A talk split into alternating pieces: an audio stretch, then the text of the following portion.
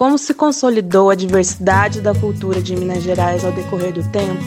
Como as lembranças e os afetos articulam a memória diante desse estado tão amplo e diversificado? Essas perguntas e outras mais serão respondidas aqui no podcast da Curadoria de Memória da primeira Mostra Multi da Universidade Federal de Ouro Preto. Seja bem-vindo!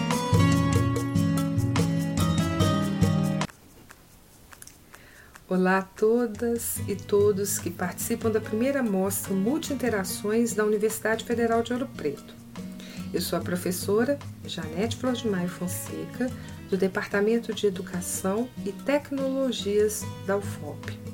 E estou aqui na Curadoria de Memória para falar do projeto de extensão que coordeno, denominado A Presença Negra na Ouro Preto do século XIX, Educação Patrimonial através de um mapa digital, que tem como bolsista Marina Sampaio, estudante do curso de História.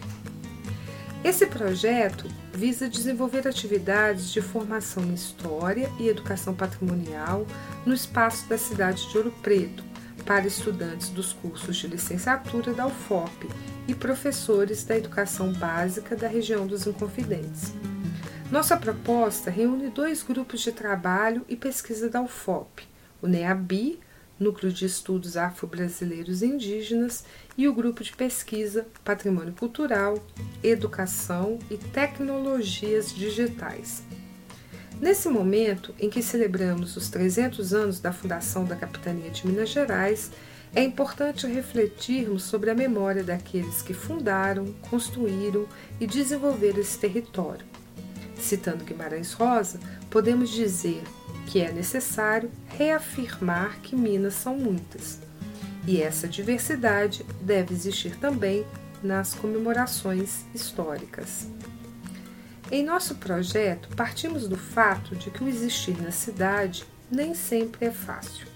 O sociólogo e historiador americano Richard Sennett demonstrou em sua obra Carne e Pedra como, ao longo da história, na idealização, na construção e na organização das cidades, alguns moradores tiveram sua presença legitimada tanto nos espaços públicos quanto nos de poder.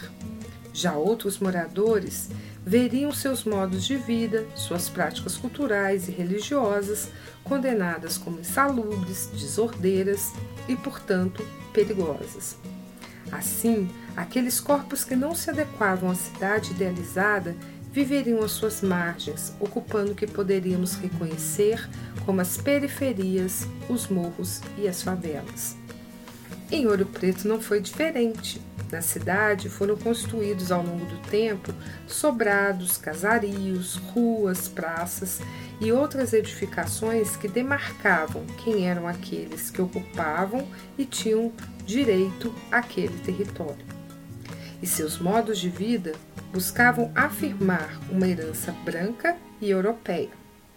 Até hoje, turistas procuram a cidade tentando reviver essa experiência colonial portuguesa. E a população negra, aquela que construiu a cidade, que estava na rua comercializando seus produtos e prestando serviços, que passava o dia frequentando largos, vendas e chafarizes?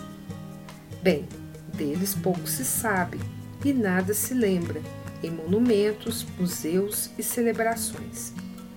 Homens e mulheres foram escravizados e os que assim fizeram pensaram ter-lhes tirado também a ancestralidade das diversas nações africanas, as memórias de família, as formas de ver o mundo, os saberes, os ofícios, as técnicas, sua história. Mas Sennett também nos mostrou que esses corpos invisibilizados na cidade, em alguns momentos, reafirmam sua existência em práticas culturais e celebrativas que lhes são próprias. Assim, transgridem a lógica, resistem. Por isso, perguntamos: quais espaços esses corpos invisibilizados ocuparam? Quais eram as suas práticas de existência e resistência? Como deixaram suas marcas na cidade? Qual a sua paisagem qual paisagem eles ajudaram a construir? onde estão os descendentes desses homens e mulheres? Como eles preservaram sua memória ancestral? O certo é que os herdeiros da diáspora africana não se renderam, não perderam suas tradições e criaram outras. Viveram e vivem na cidade, construindo seu território repleto de memórias.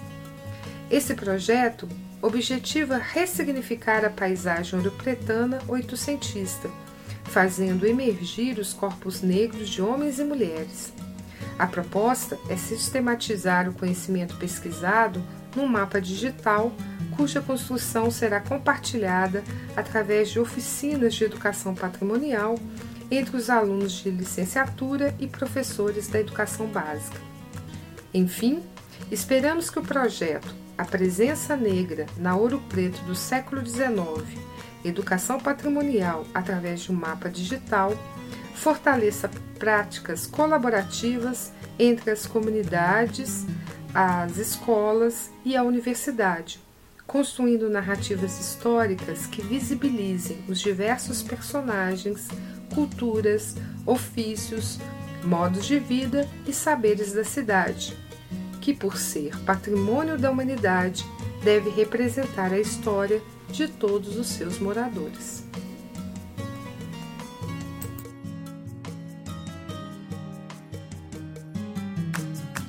Esse podcast é uma produção da Curadoria de Memória da primeira Mostra Multi-Interações da Universidade Federal de Ouro Preto. Coordenação: professoras Janete Flor de Maio Fonseca e Maria do Carmo Pires. Bolsistas: Larissa Vitória Ivo e Jéssica Duarte Batista Guimarães. Vinheta: Cleiton José Ferreira e Eduardo José Pereira Oliveira. Narração: Vitória Ivo. Para mais informações sobre a primeira mostra Multi Interações e a sua programação, siga as nossas redes, arroba Mostra Multi UFOP no Instagram e Mostra Multi no Facebook. E fique por dentro. Obrigada e até a próxima!